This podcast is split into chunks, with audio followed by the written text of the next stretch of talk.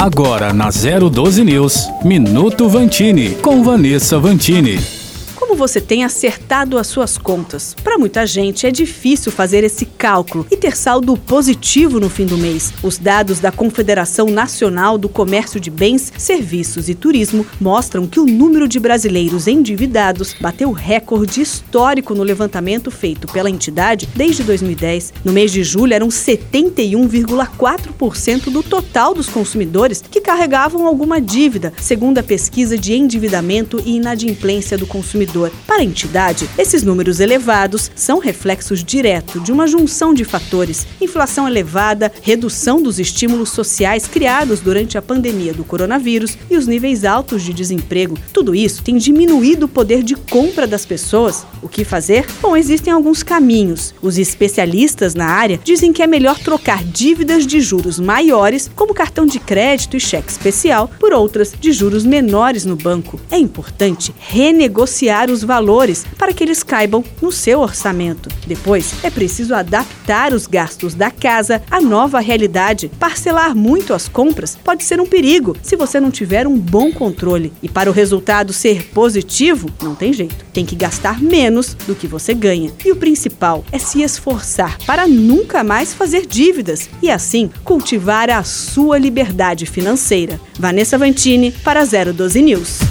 Minuto Vantini, com Vanessa Vantini.